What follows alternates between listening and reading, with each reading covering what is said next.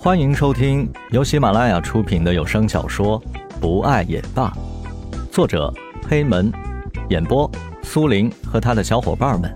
欢迎收藏订阅。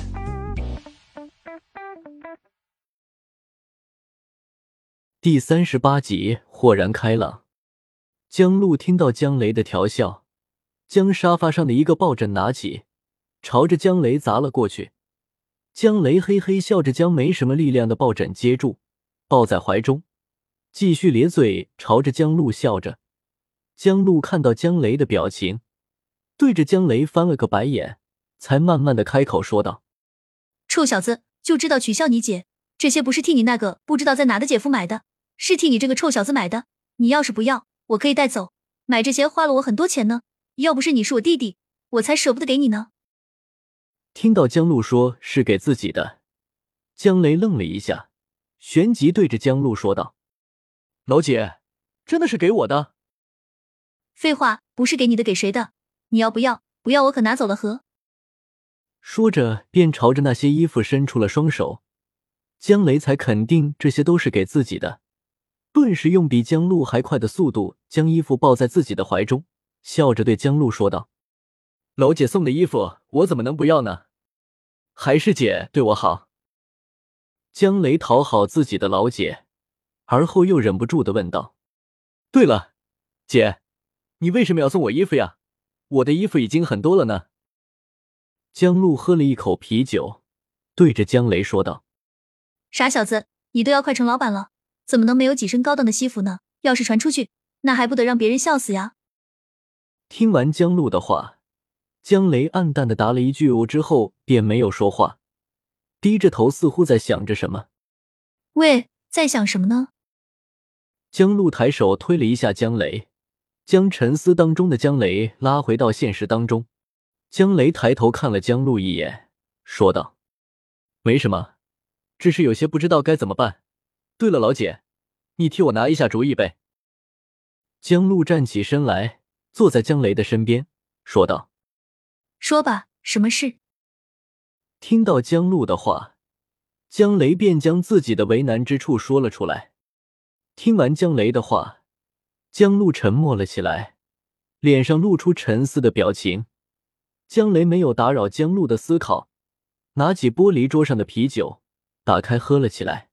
过了一会，江路从沉思当中回过神来，对着江雷说道：“你说的这些，我能理解。”但是你也要做出一个正确的决定。你现在在公司当中已经处于很高的地位了，薪酬也很高，而且你们公司的前景很好。如果你退出、辞职的话，会对其造成很大的影响。听你说，你的老板对你也是很看重。从这点来说，我建议你继续工作下去。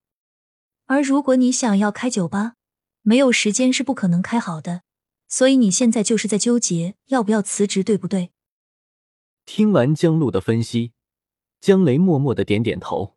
看到江雷点头承认，江路继续说道：“解决的方法倒是有，但是可能没有一个合适的人选。”听到江路说有解决的方法，江雷两眼顿时充满了光芒，拉着自己老姐江路的手说道：“哈哈，老姐就知道你有办法。”快说，快说，什么办法？江路看到江雷的激动的样子，嘴唇上挑，弯起一抹漂亮的弧线，继续说道：“其实你可以找一个人来替你经营酒吧，而你当一个甩手掌柜就行了。这样的话，你也不用辞职了，而且酒吧也能够开起来了。但是有一点，你找的这个人必须是值得信任的人。”听完江路的话，江雷觉得豁然开朗。对呀，只要找个值得相信的人来帮我管理酒吧就行了。还是老姐你聪明，哈哈，终于找到方法了。江雷在一边暗自高兴着，而江路却给他浇了一盆凉水。别急着高兴，虽然想到方法了，但是你有合适的人选了吗？你找谁帮你管理酒吧呢？你们几个都有工作，你不能辞职，他们几个更不能辞职了，所以。你还是想好找谁帮你管理吧。好了，时间不早了，我先走了。你回头试一下衣服，看合身不？要是不合身，明天告诉我，我明天帮你去换。早点休息吧，晚安。说完，便起身朝着门口走去。江雷起身将江路送出门外。待江路走后，江雷看了一下墙上的电子表，叹了一口气，走进浴室清洗起自己。